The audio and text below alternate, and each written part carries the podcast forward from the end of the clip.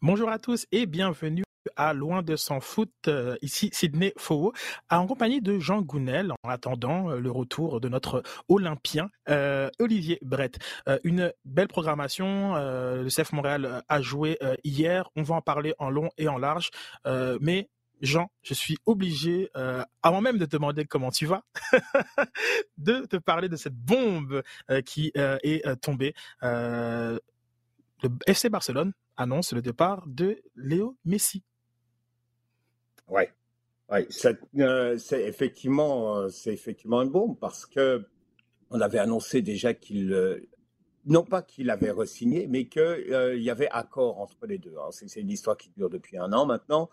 qu'à l'année dernière il fallait partir, finalement pour pas créer trop de problèmes, aller devant les tribunaux et tout, il avait accepté un certain nombre euh, de compromis, disons, qui lui avait permis, qu'il reste, euh, et que son contrat se terminant là, au 1er août en fait, au 31 juillet exactement, euh, il, était, libre, mais que donc tout semblait, avec l'arrivée d'un nouveau président à Barcelone et un certain nombre de garanties, tout semblait indiquer qu'il allait re-signer et que c'était juste une question finalement de oui, de, mettre l'encre sur le papier. Et puis voilà. Bon, on annonce aujourd'hui que euh, finalement, ça marche pas.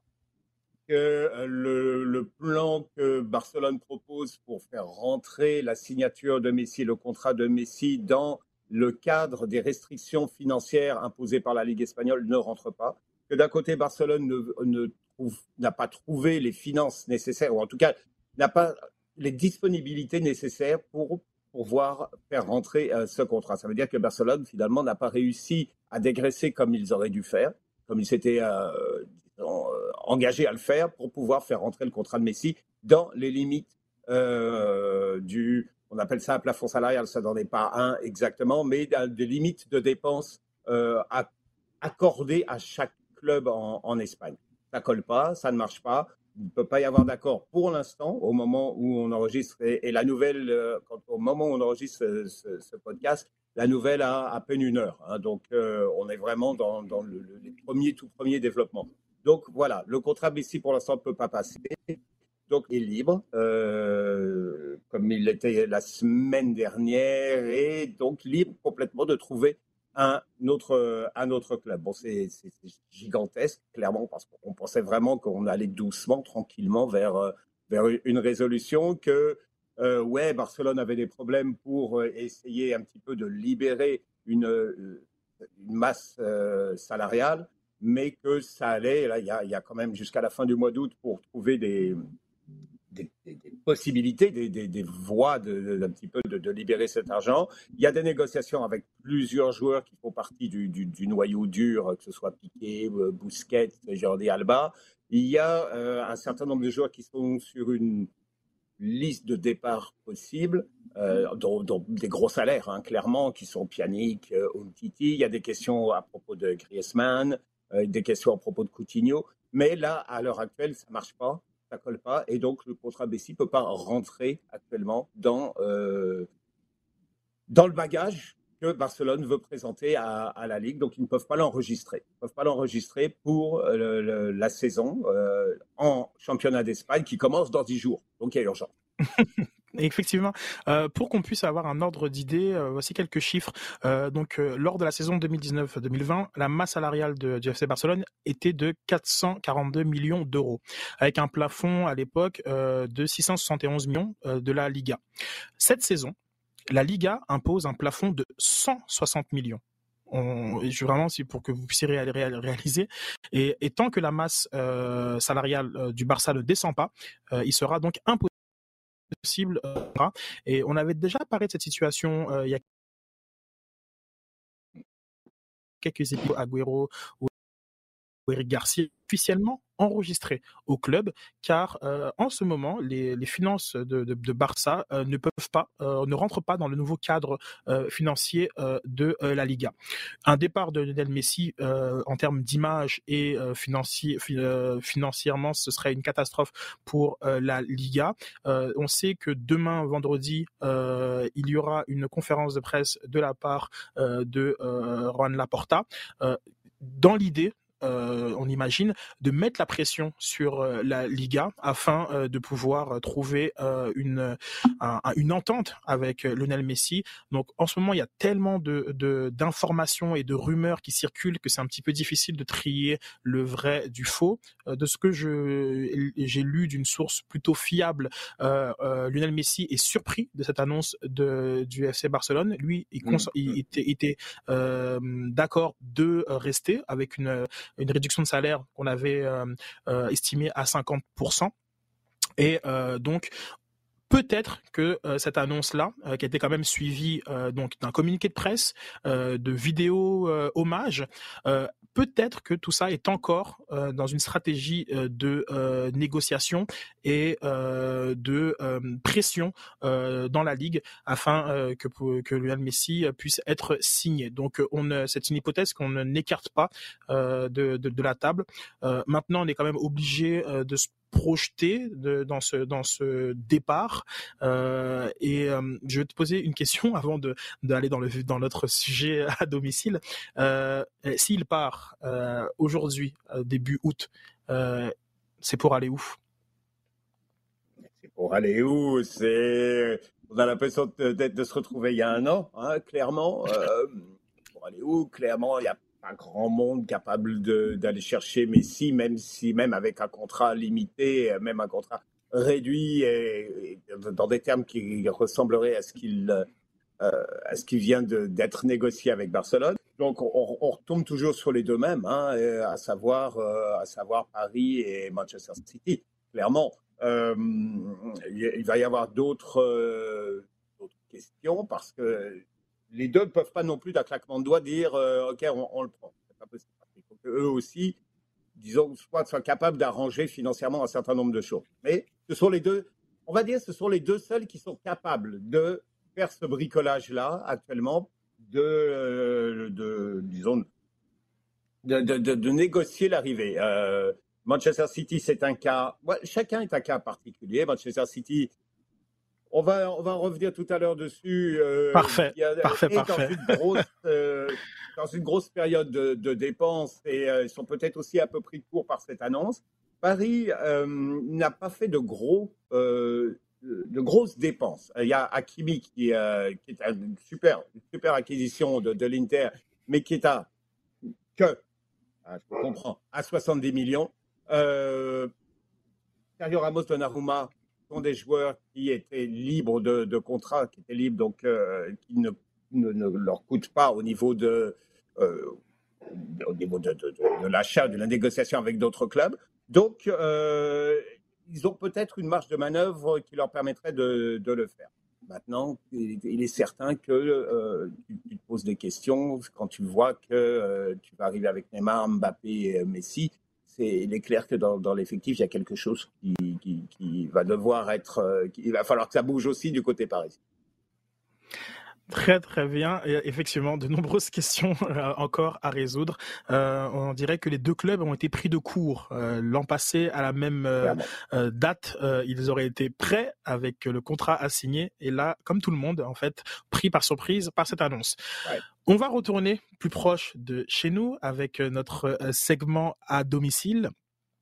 Euh, hier, le CF Montréal, dans une soirée assez folle, avec quatre buts et trois cartons rouges, a échappé euh, pour reprendre euh, les termes de Wilfried Nancy, deux points face à Atlanta euh, United.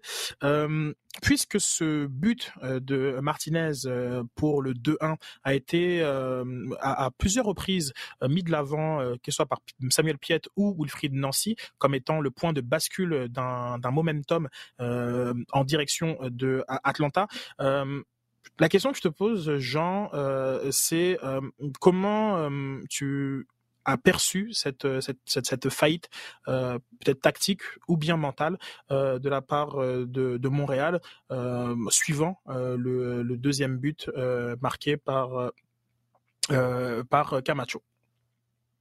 Ouais, je crois que c'est, tu, tu, mets bien les, deux éléments parce que je pense que c'est là, c'est à la fois tactique et à la fois mental. C'est que tu prends, tu marques ce deuxième but, tu relâche un petit peu. On parle toujours, c'est toujours un petit peu à la blague de cet avantage de, de, but, mais c'est vrai, ça crée une, impression de faux confort et, qui amène. Euh, disons qu'il y, a tout de suite après clairement euh, un moment où la, concentration connaît un, une saute, une petite une coche. Et c'est le moment où il faut être, faut être malin, faut être intelligent, faut être capable de tout de suite de réagir. Ça veut dire, euh, ça veut dire euh, garder le ballon. Ça veut dire euh, prendre, prendre un, peu de moment, essayer de, bien se mettre, se recadrer dans la tête sur cette situation-là, qui est à ce moment-là de cette avance. On sait quand MLS, ça part vite. Ça part vite. on voit régulièrement, semaine après semaine, il y a un match toujours où ça arrive. Hein, des équipes qui font des remontées euh, folle et euh, il y a zéro garantie d'avoir euh, une avance avec une avance de début que tu vas aller au bout. donc, ouais, et ça, se chevauche avec un problème qui est maintenant un peu récurrent, qui est capable de trouver ces moments où tu vas garder le ballon, où tu, tu vas un petit peu casser le, rythme de la partie, où tu vas vraiment contrôler un petit peu les choses, ça ne veut pas dire forcément aller de l'avant, euh, attaquer. Ça veut dire quand, quand, Guardiola demande à ses joueurs de marcher quand ils récupèrent le ballon et euh, quand ils font des, des, échanges à partir de, de, la défense. Pourquoi? Parce que c'est un moment de récupération. C'est un moment aussi où tu te reconcentres, tu te recadres, tu viens de récupérer, tu ne vas pas forcément repartir tout de suite à l'attaque. Je sais que c'est parce que c'est un, système qu'on demande beaucoup en ce moment qui n'est pas forcément une règle et qu'on ne doit pas être quelque chose qu'on doit faire à chaque fois. Ça, ça fait partie des moments où clairement, tu dois prendre le temps de, de te calmer, de, recadrer un petit peu, de reprendre des positions et, euh, surtout de, de bien de, bien, de bien te replacer tout simplement, parce que ce qu'on voit tout de suite après et ce qui arrive sur le, sur le but, c'est euh, clairement que tu as un rideau de joueurs qui est passé très très rapidement, et c'est pas la première fois non plus qu'on va le dire, mais euh, il y, a, y, a, des espaces qui sont ouverts et qui ne devraient pas l'être à ce moment-là. Euh, que ce soit en étant peut-être un peu plus prudent, en, en, en prenant 5 minutes, 10 minutes peut-être pour resserrer un petit peu, en étant moins porté à aller vers l'avant, mais en, contrôlant l'espace et donc le rythme et la, euh, la, la, distribution et la façon dont le ballon va bouger euh, sur le terrain. Je suis tout à fait d'accord. Euh, et ce problème tactique, je le mets aussi dans une forme de gestion des, des émotions quand on parle d'électricité dans l'air, c'est quelque chose qui est parfois très difficilement perceptible à la télévision, mais j'ai eu la chance de pouvoir être au, stade et tout d'un coup, j'ai senti une, une, une, euphorie et une, un, un moment d'absence euh, de la part euh, du, du, CF Montréal. Euh, la, célébration était un, était un petit peu longue. On est content parce que Rudy Camacho, c'est pas un joueur qui est, qui est habitué de, de, de marquer. le, on va aussi vers le, on va aussi vers le banc. On exulte. J'ai vraiment cette image là aussi de Akiki Struna qui met énormément de temps à aller à aller se replacer. Il était en, en à la fois en, célébration avec euh, avec Laurent Simon et en même temps euh, euh, justement Laurent Simon qui parlait avec le, quatrième arbitre pour pour lui dire ben c'est bon de, se calmer parce qu'on a envie de célébrer et qu'il n'y a pas besoin de de nous presser à aller se replacer. Et tout ça dans une dans une foule qui était complètement ben, survoltée et avec raison. Et ça, ça m'avait euh, marqué contre le FC Cincinnati. Et encore une fois cette fois contre contre Atlanta euh, euh cette difficulté euh, parfois que a le CF Montréal à prendre des bonnes décisions euh, devant son public. Jouer contre un, public, c'est une autre chose. On essaye de, de, faire fi de tout ce qui de, de, l'environnement extérieur et rentrer dans son match un peu et, dans sa bulle. Mais jouer pour ton public, c'est un public qui t'encourage parfois à faire des choses qui ne sont pas les choses que tu dois faire.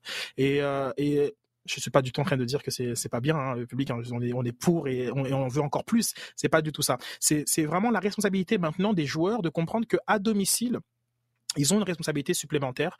Et, là, pendant un moment donné, j'ai vraiment l'impression que ils sont passés en, spectateurs en se disant mais c'est magnifique ce qui se passe on est à 2-0 là contre contre Atlanta tout le monde est en est, en, train de vibrer et ben, Barco en a profité pour passer au travers de toute la défense euh, sans forcément qu'il y ait un décalage qui se fasse avec ses coéquipiers. Euh, trouver Martinez, encore une fois, genre comme je, on a, on a que ce soit Miller euh, et euh, je pense c'est Miller et, et, Camacho qui sont en train de voiler la face de euh, la vue de, de Pantémis, euh, qui lui-même mm-hmm. aussi est resté mm-hmm. sur ses appuis. ça m'a beaucoup marqué que l'annonceur maison était encore en train de dire le nom de Rudy Camacho au moment où le, ballon est rentré dans les, dans les buts de Pantémis. Bon, pour vous, pour vous mm-hmm. donner véritablement la vitesse à laquelle le but a été inscrit par derrière. Et ensuite, euh, cette espèce de, de, euh, de, de sentiment ou des, des, jambes, de jambes coupées de la part du CF Montréal, euh, où on a l'impression que finalement, alors que la situation était la même, un différentiel de plus 1, que finalement c'était une mauvaise chose pour eux euh, d'avoir marqué et d'avoir encaissé plutôt que si le score était, était resté tel quel. Euh, évidemment, c'est facile de dire après euh, coup, mais c'est une impression un peu que ça que ça a donné. Et par la suite, ben, Atlanta a, a, a, trouvé les ressources pour aller marquer ce, deuxième but. Et pour rejoindre un peu ton, tes propos, la perte de balle de, de, Torres sur un dribble quand même, peut-être dans une zone où il n'était pas, pas nécessaire de, de dribbler. Euh, encore une fois, on a l'impression que j'ai pardon, j'ai eu l'impression que euh, on, parfois on se force un petit peu parce qu'on on, on, joue en réaction à une foule qui voilà qui qui pousse, qui transporte et qui donne un petit peu l'impression que on est capable de tout accomplir ce qui n'est mmh pas forcément le cas sur un terrain euh, de, de, de, foot. Euh, j'ai mentionné tout à l'heure trois cartons rouges dont deux euh, du côté euh, du CF Montréal. On peut, on peut y revenir d'ailleurs. Euh, le, carton rouge de, Rudy Camacho sur le, sur un, sur euh, qui donne un, un penalty, euh, et ensuite le carton rouge de Wanyama, son altercation avec Joseph Martinez. sévère, logique. quelle est ta lecture de, de, ces, décisions arbitrales? Logique. logique. je crois que il y a, y, a, ce moment où le se voit dépasser et clairement il y a un accrochage et il y a forcément tu dois tu dois aller à la gestuelle et tu vois qu'il a les mains sur euh, sur le, dos de l'attaquant et, et qu'il est déjà il est déjà battu. Donc euh, non seulement effectivement euh, va aller au pénalty clair et à l'expulsion parce que c'est une occasion euh, c'est une occasion nette de marquer. Donc euh, voilà. Je pense que, là-dessus c'est difficile pense que c'est un peu difficile d'argumenter dans l'autre sens, si tu veux. Et de même euh, quoi, pour la double expulsion, euh, qui, a demandé révision et sur laquelle euh, les deux joueurs ont été traités exactement de la même façon. Quand tu revois, quand tu revois un petit peu le, ce qui se passe, je pense que là non plus, il n'y a pas, quand tu connais quand tu sais la façon dont la MLS demande d'appliquer des règlements, en particulier dans, qui est altercation et ce qu'ils appellent euh, comportement euh, euh, violent ou agressif et main au visage, tu sais que c'est tolérance zéro. Donc, il était certain qu'on on allait là.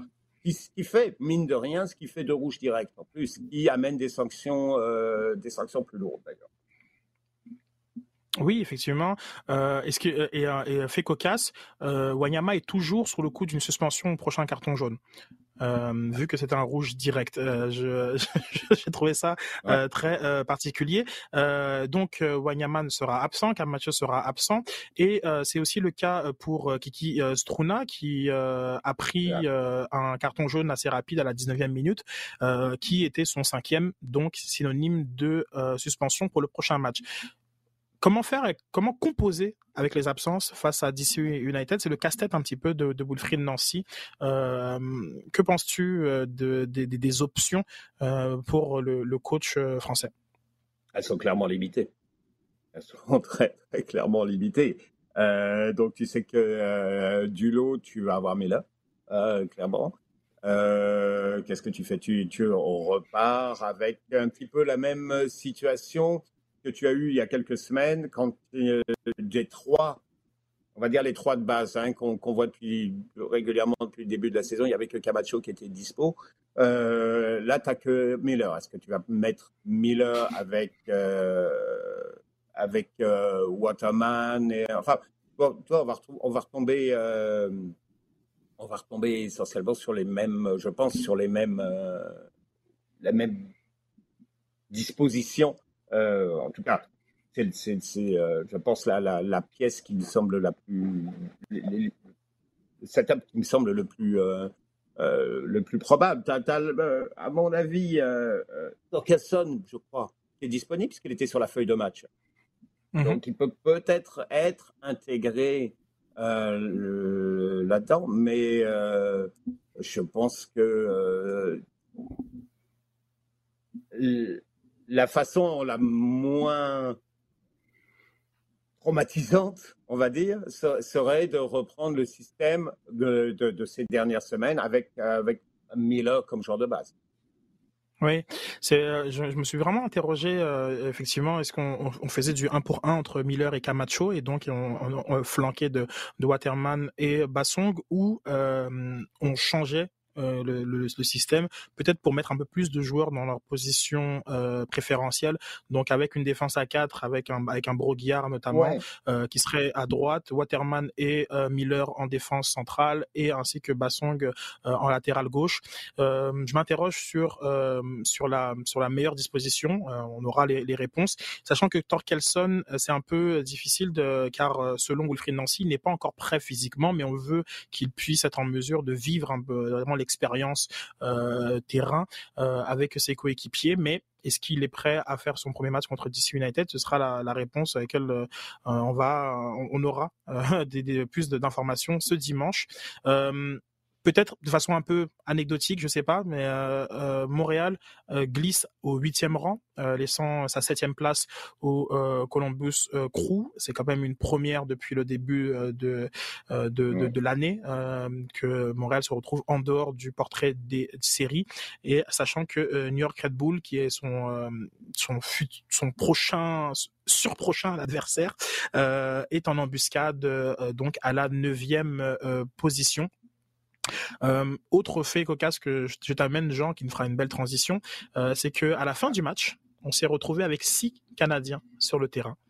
Euh, je ne sais pas si c'est un record parce que parfois en championnat canadien, les rotations faisaient en sorte que mm-hmm. beaucoup de joueurs de mm. l'académie et canadiens se, étaient alignés. Mais lorsque Pantémis, Breguillard, Piet euh, euh, Miller, euh, Waterman et j'en oublie un, Bassong étaient sur le sur le terrain. On avait six potentiels internationaux canadiens, donc c'est assez bien aussi de voir que le fait local est sur le terrain. On va passer en temps additionnel où on va passer, on va parler d'un Canada à l'autre. ce Canada qui est du côté de Kyoto. Elles l'ont fait elles l'ont fait. On a peu de mots euh, pour décrire cet exploit monumental de l'équipe canadienne qui a battu euh, les États-Unis et donc rejoint euh, la finale des Jeux Olympiques. Ouais, ça c'était un match assez spécial. Ça n'a pas été, ça a clairement pas été le match le plus enlevant. Hein, et ça n'a pas été. donc pour le panache, on passera une autre fois.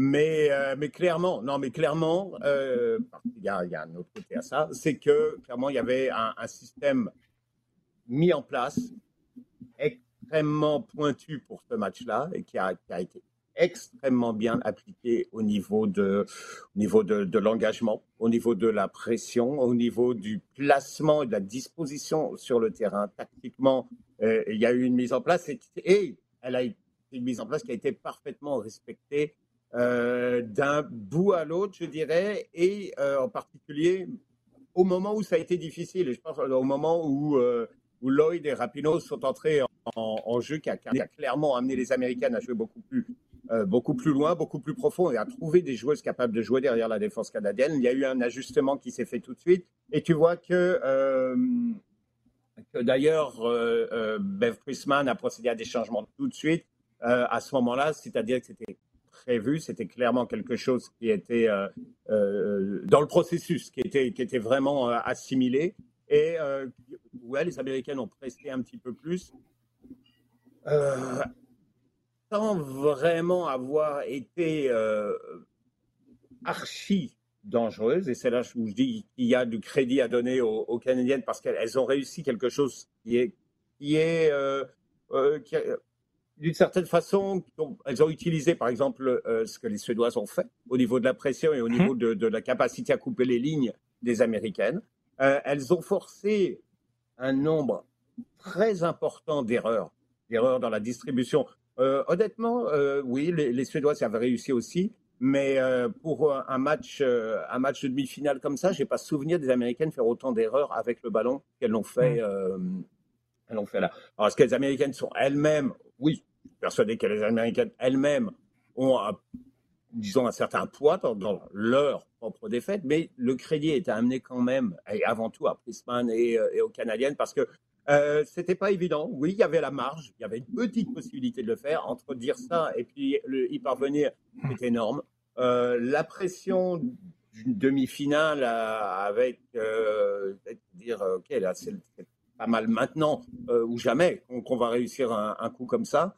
Tout ça fait que c'est très difficile de réussir le match parfait tel qu'on t'a montré sur le papier et de te dire arriver pile poil à le, à le rendre et je pense qu'elles y sont parvenues. Après, tu as des faits de jeu, le penalty, c'est clair que c'est un coup de pouce, euh, mais qui arrive dans des conditions. La blessure de Nair aussi La blessure de Nair aussi, effectivement. Tu as, aussi deux, trois arrêts, de beaux arrêts. Les Américains n'ont pas été archi euh, euh, dangereuses, mais tu as quand même deux, trois arrêts aussi de, de, AB qui sont, qui sont importants deux, trois contre, deux, trois moments où les, les Canadiennes ont réussi à, le contrer des tirs, empêcher une mise en place que les Américaines font assez régulièrement et qui va leur permettre de, de, ressortir. Bref, tout ça sont des éléments de match qui, euh, mais qui ont été très bien, très bien gérés, très bien préparés. Et Beth Priestman en a beaucoup parlé, euh, qui a travaillé beaucoup.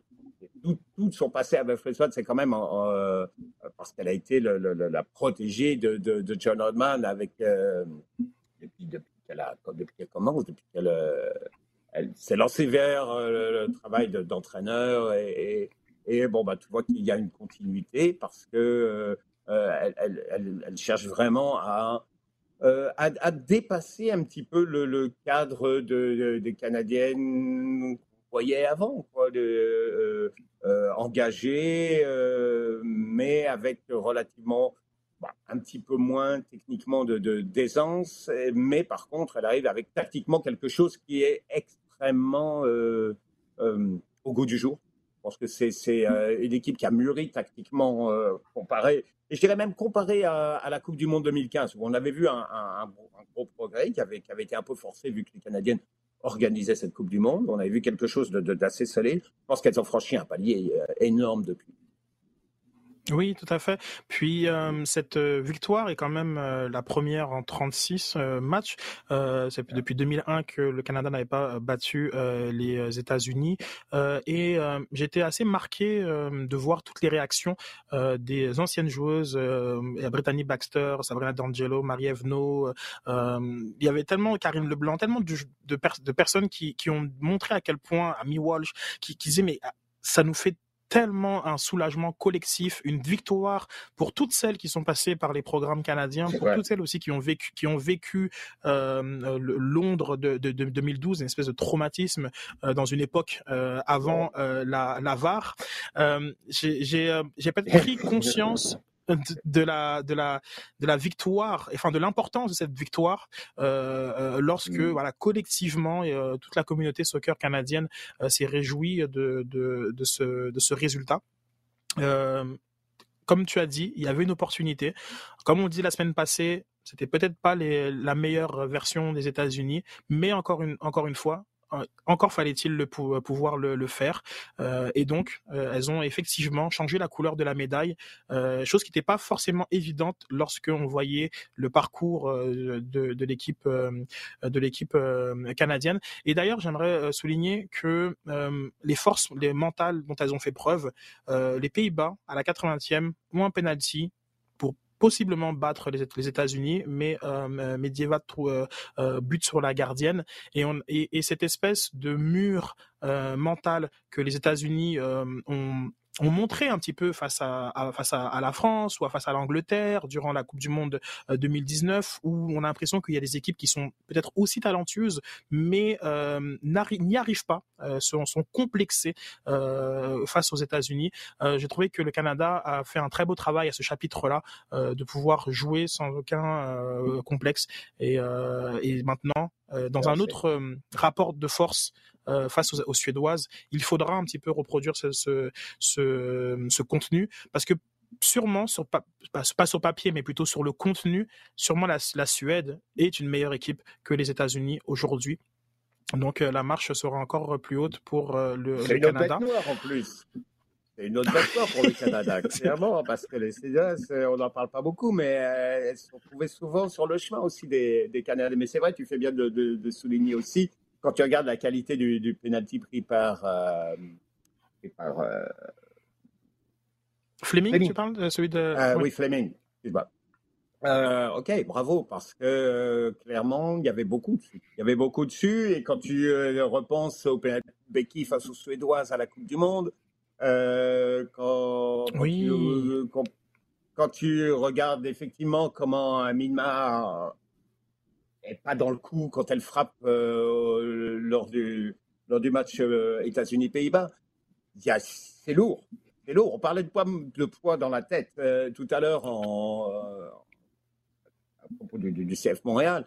Là, ça a dû travailler sérieusement sur la seconde qui a précédé dans sa tête. Exactement. Euh, en tout cas, une libération euh, collective. On va aller du côté du côté des Américaines, euh, où on va euh, clairement se poser la question.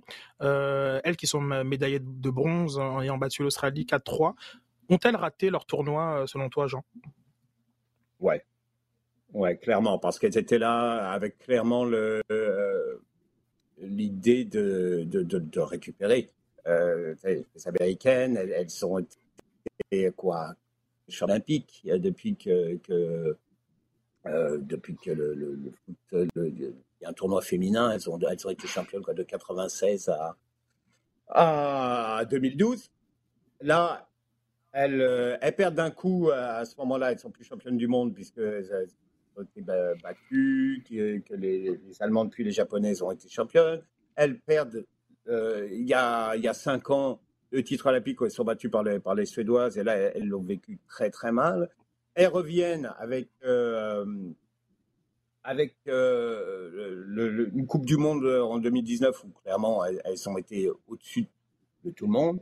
Et donc, leur objectif, mmh. c'était, ouais, pour cette génération-là, reconquérir la médaille d'or, parce que c'est cette, cette, euh, cette, incroyable mentalité qu'elles ont, qui est c'est à nous, et puis il euh, n'y a rien d'autre qui existe autour. Euh, et au, début du tournoi, ah,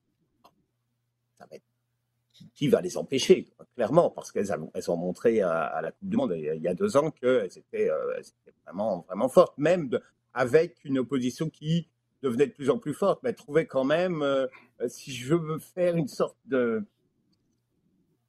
de parallèle avec ce qui se passait au niveau masculin à un moment, et je, ok, je prends euh, avec des pincettes, d'accord? Euh, L'Allemagne d'une certaine époque, les gars. Euh, non, non, mais je pensais exactement à l'Allemagne. Cette espèce d'emprise mentale. Ouais, absolument. Et, et, les ressources dans la tête, de toute façon, même si ça n'allait pas. Là, clairement, ça n'a pas été le cas.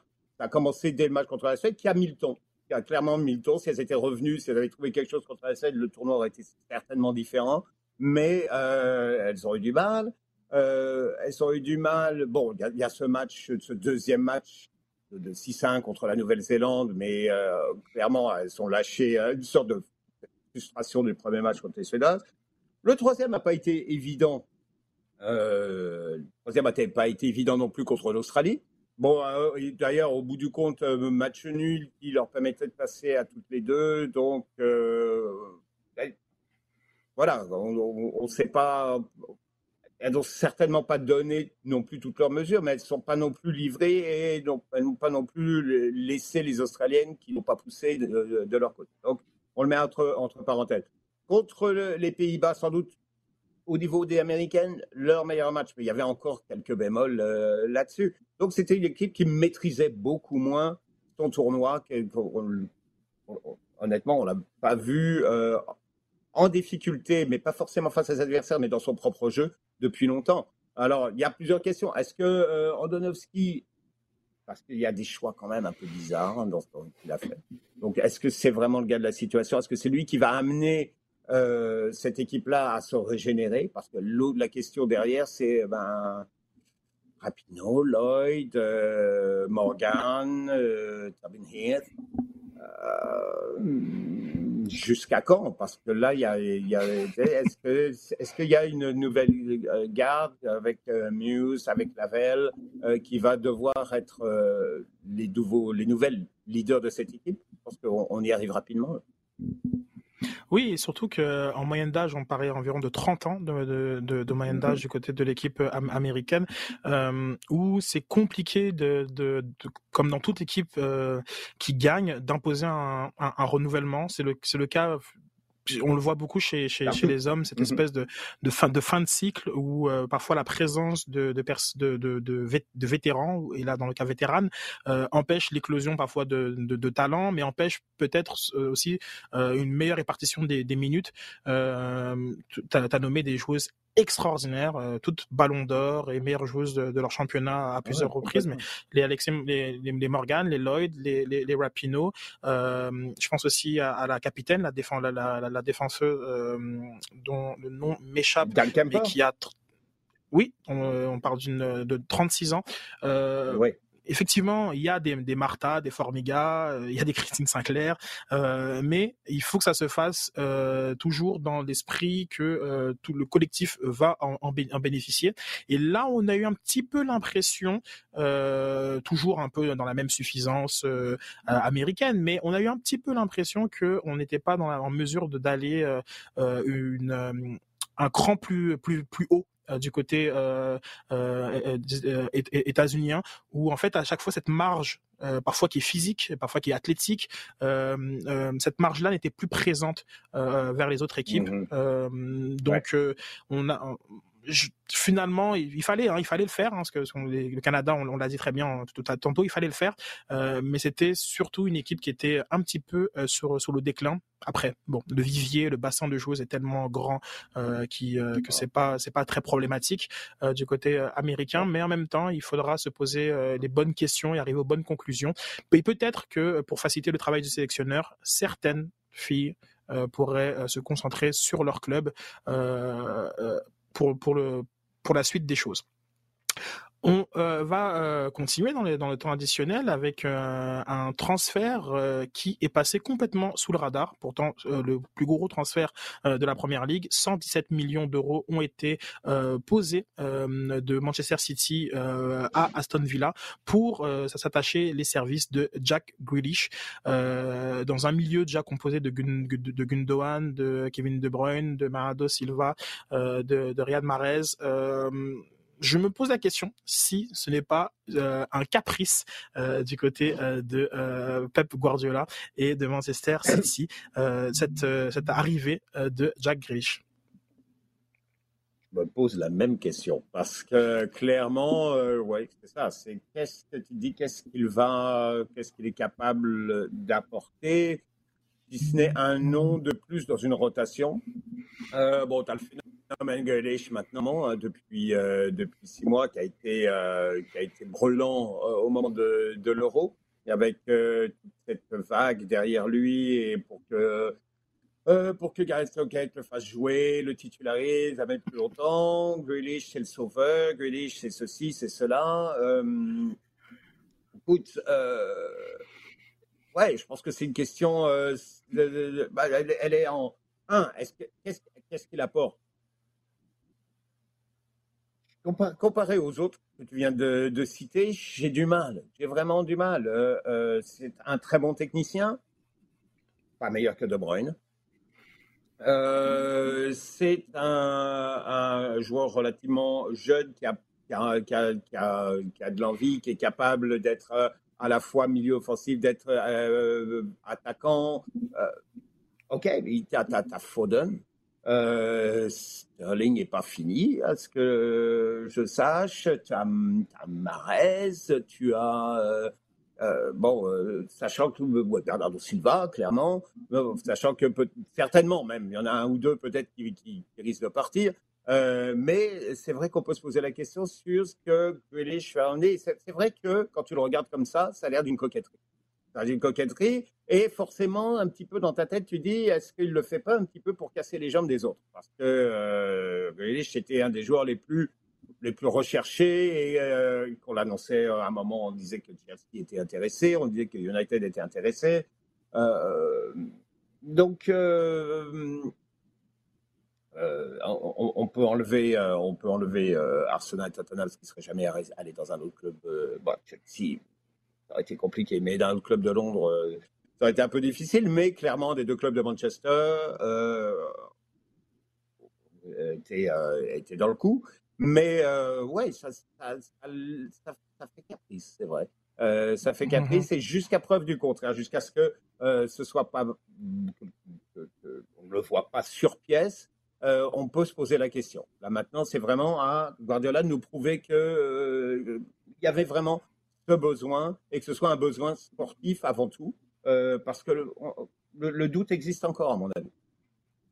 Je suis tout à fait euh, euh, d'accord. On va voir parce que un caprice à 117 millions d'euros, ah. on, a difficilement vu pire. on va aller du côté de nos sujets chauds. on a reçu des questions avec le hashtag LDSF. On vous invite comme à chaque semaine, de nous envoyer vos questions.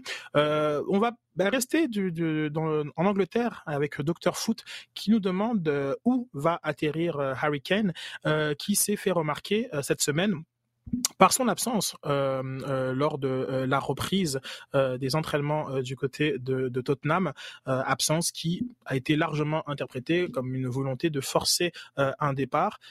simplement, il n'y a pas non plus beaucoup d'options pour l'attaquant anglais et la question se pose sur sa destination en cas de transfert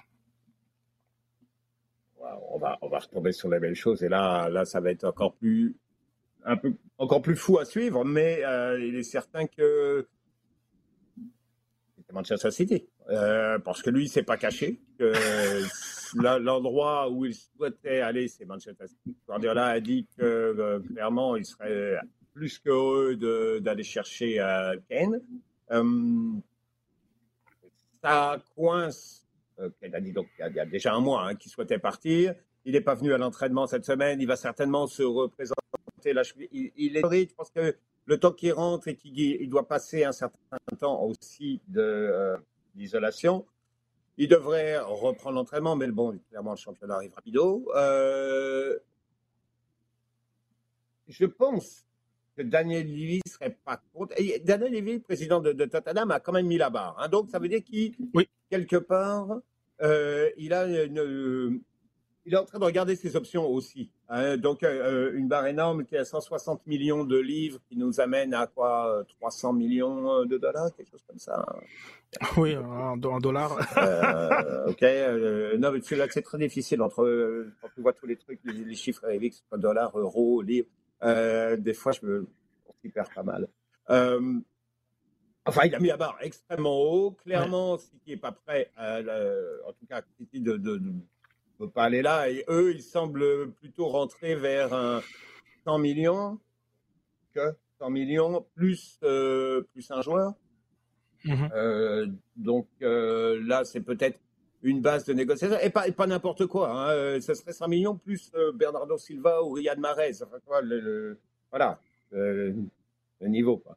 Euh, mais clairement, tu sais que euh, ayant perdu, euh, ayant laissé partir Agüero, que Gabriel Jesus, ces deux dernières saisons, on n'a pas senti que Guardiola avait été convaincu complètement et qu'il ne rentre pas dans un système de jeu où il va le faire jouer euh, régulièrement. Donc tu sais que ouais, Ken le représente quelque chose. Euh, City n'a pas l'habitude de faire, enfin, jusqu'à aujourd'hui, City n'avait pas vraiment l'habitude de faire des, de, de, de, se mettre dans la, dans la course aux armements à ce niveau-là. Quoi. Le, le, ils dépensaient beaucoup, mais ils n'ont jamais été, on, va dépenser plus que tous les autres sur un joueur. Euh, D'ailleurs, il y a eu un ou deux cas dans lesquels ils sont même, ils sont même revenus en arrière. Je pense à Van Dyke, par exemple, où ils ont dit non, c'est trop cher pour nous. Euh, il y a eu un ou deux cas comme ça.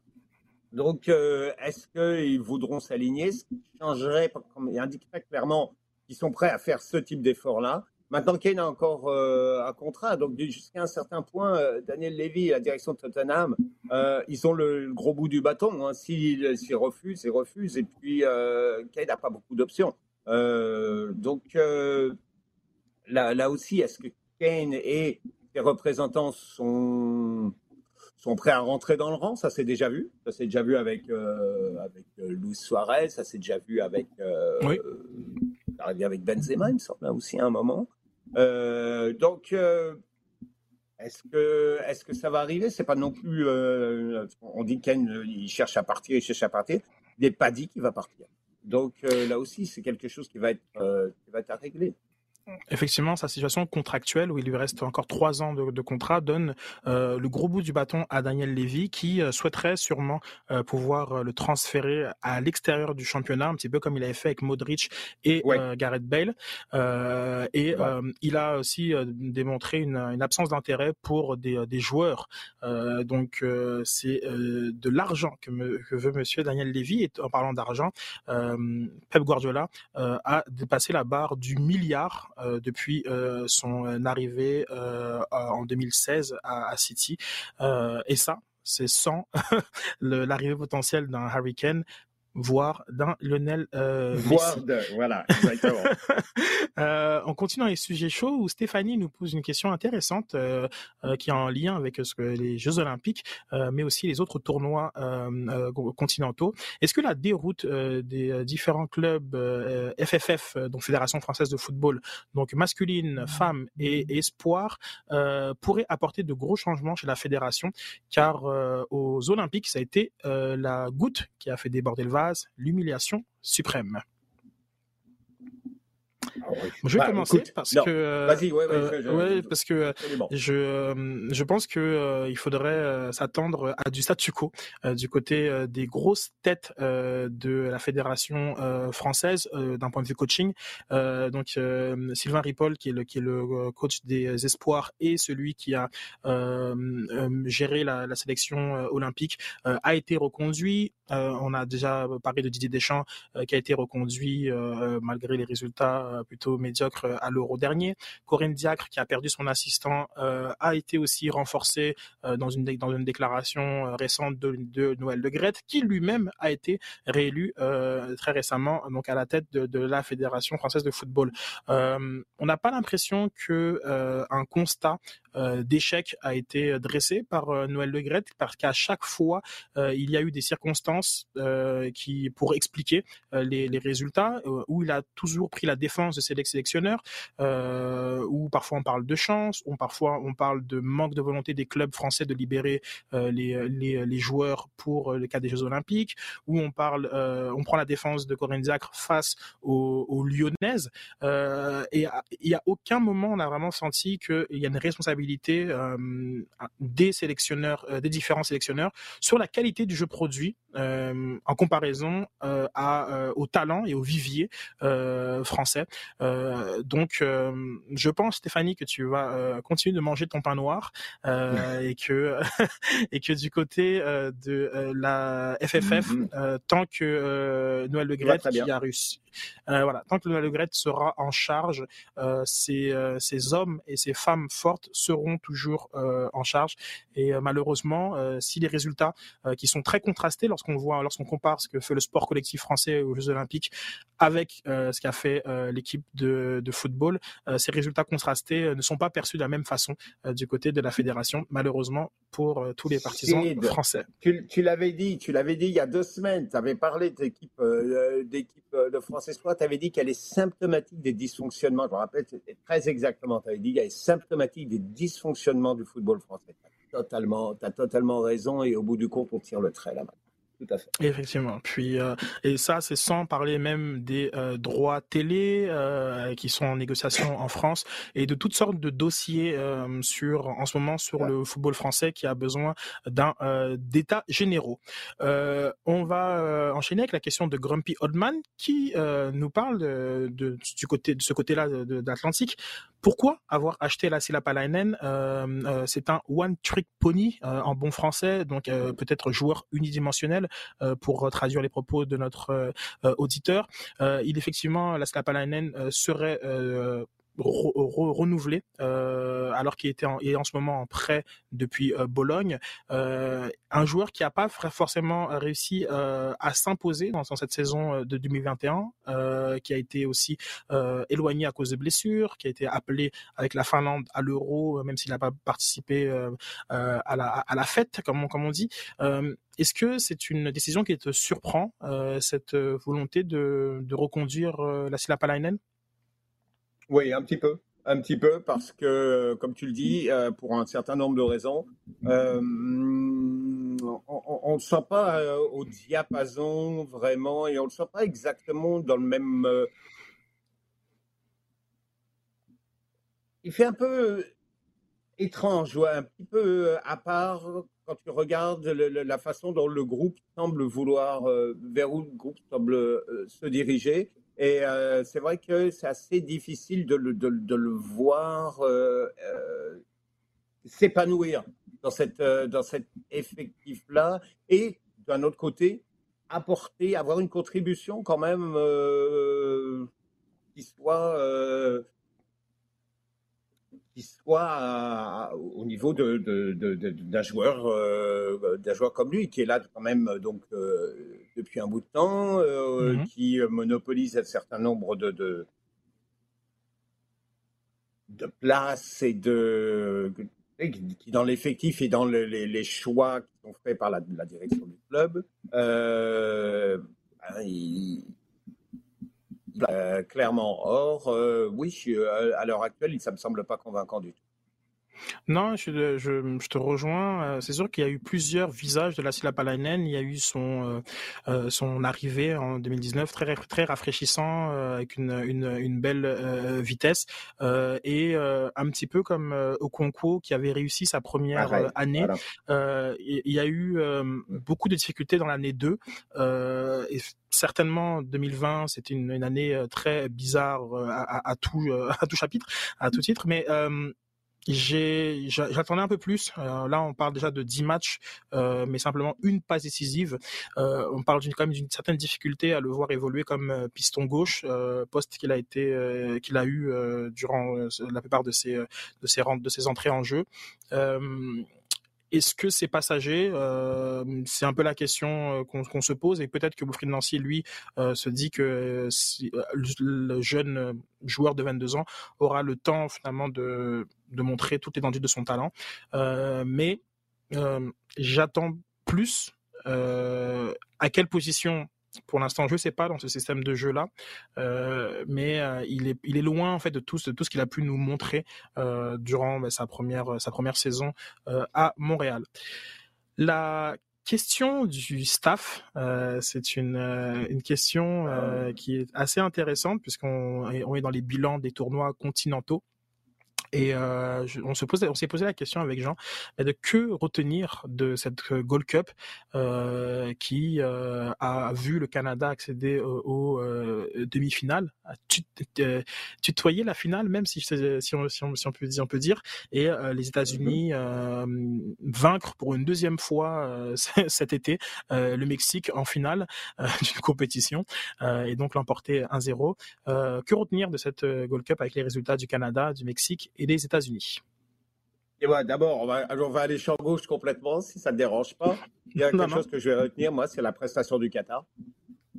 Oui, euh, parce que l'équipe invitée, euh, qui était pas, pas vraiment. Euh, c'est pas qu'elle était négligée, mais on la, on la prenait un petit peu de haut, euh, en oubliant quand même d'abord ce qu'elle avait fait à la Coupe d'Asie des Nations, rien à dire, qu'il y a deux ans, elle était, elle était à la Copa América et qu'elle avait déjà montré des choses et que ce qu'elle a montré il y a deux ans, et eh ben, on a vu à peu près la même chose en mieux aujourd'hui. Clairement, euh, il y a des choses bizarres euh, dans le fonctionnement de cette équipe, mais, mais clairement, c'est une équipe qui sera prête pour, euh, pendant 18 mois à la Coupe du Monde chez elle.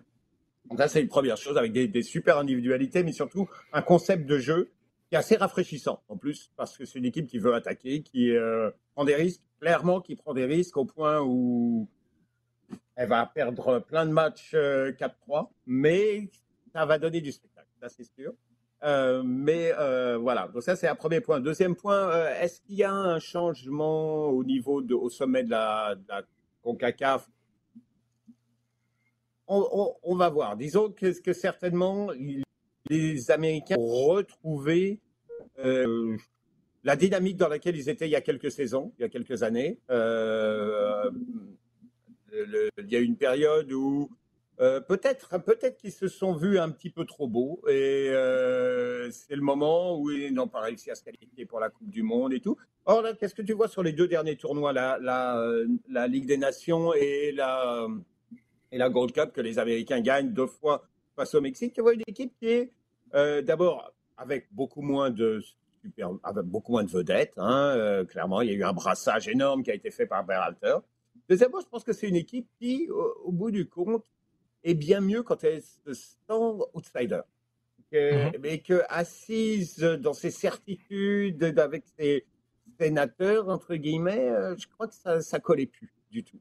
Parce que outsider, c'est là qui sont qui se on retrouve les Américains euh, euh, qui ont progressé durant une douzaine d'années entre 2000 et mettons 2012, 2013 par. Donc c'est là où il y a eu vraiment une pousser vers l'avant euh, à c'est ça que Bertrand est allé euh, euh, chercher, à amener. Donc il y a une ouverture, il faut des places à prendre, parce que je crois qu'il y, a clairement une donne, une donne qui a été faite là après ces deux tournois, et que ça va être assez cher de trouver sa place pour les Américains au pour les qualifications également pour la Coupe du Monde.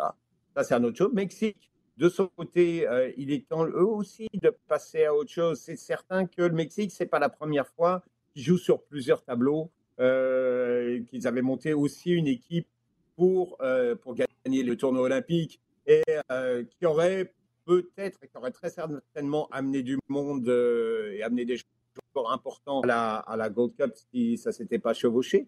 Donc il y, a certainement à mitiger un petit peu ce constat-là, mais il n'y a plus cette écart au Mexique euh, à tout niveau largement supérieur. Euh, ça, ça va être, euh, ça va être à, considérer et à voir si ça se, traduit par quelque chose au moment des, des, des qualifs Coupe du Monde, donc dans, cinq semaines, qui commence dans cinq semaines. Mm-hmm. Enfin, le, le, pardon, le tour final. Elles, ont, elles, sont commencées déjà il y a longtemps. Pour le Canada, bah, clairement, je pense qu'on a montré que ils étaient là. Alors je lis ici là, oui, c'est la troisième euh, puissance, ça y est. Ils peuvent prétendre, euh, ce qui n'était pas le cas avant, mais ils peuvent clairement prétendre euh, à l'aide. Il ne faut pas non plus se dire que ça y est, tout est beau et qu'on on est installé. il va y avoir continu, il y a continuellement en CONCACAF cette lutte juste derrière États-Unis, Mexique, et que c'est un roulement. Et un coup, c'est le Costa Rica, c'est le Honduras. Là aussi, regarde, il y a le Salvador qui a, mm-hmm. des choses intéressantes. Euh, donc, oui, il y a quelque chose de très positif avec le Canada. C'est certain, c'est certain que tu arrives, euh, tu ne te fais pas marcher dessus comme c'était le cas avant. Il y a une attitude, il y a du jeu. On, va, on peut revenir en disant que oui, il y avait en plus plusieurs joueurs absents lors des moments, des matchs importants dans le tournoi et que les Canadiens n'ont pas été perdus. On ne les a pas sentis rue parce qu'il y a un tel ou un tel, ce qui, était le cas, ce qui aurait été le cas avant. Donc il y, a un changement dans, la qualité du jeu, il y a un changement dans les mentalités, dans les attitudes. donc c'est une équipe qui est plus dans la bonne voie. C'est une équipe qui doit maintenant, euh, je crois qu'on serait tous déçus qu'elle ne soit pour, pour euh, qualification à la prochaine Coupe ah oui, on serait euh, peut-être même euh, plus que déçu, en colère, euh, face à une équipe qui a montré beaucoup de talent et qui, un petit peu comme du côté américain, où Berhalter a indiqué qu'il n'y a pas de joueurs, il n'y a pas d'équipe B ou d'équipe A, il y a simplement un pool de joueurs. Je crois que cette Gold Cup, qui est peut-être partie un petit peu mollement, en tout cas dans l'intérêt médiatique, a révélé euh, de nombreux joueurs et finalement a mis la table pour les qualifications euh, là qui arrivent dès la première semaine de septembre et qui euh, vont sûrement encore révéler leur lot de surprises. Euh, le match contre, entre les États-Unis et Jamaïque était très serré. Euh, il a basculé euh, euh, vers la fin, mais c'est un match qui était très crispé et on voit qu'il y a d'autres équipes qui euh, qui vont tirer leur épingle du jeu. donc en fait, on a hâte à, à ces qualifications pour la Coupe du Monde 2022. Voilà, ce qui conclut euh, cette, cette, belle émission. Merci à vous d'avoir été à l'écoute, de poser euh, vos questions sur Twitter, continuez de le, de le faire avec le hashtag LDSF et euh, continuez de partager notre contenu sur le rds.ca ainsi que sur la plateforme iHeartRadio. Je te remercie beaucoup, Jean. Merci bien à toi. Et je vous dis à tous à la prochaine.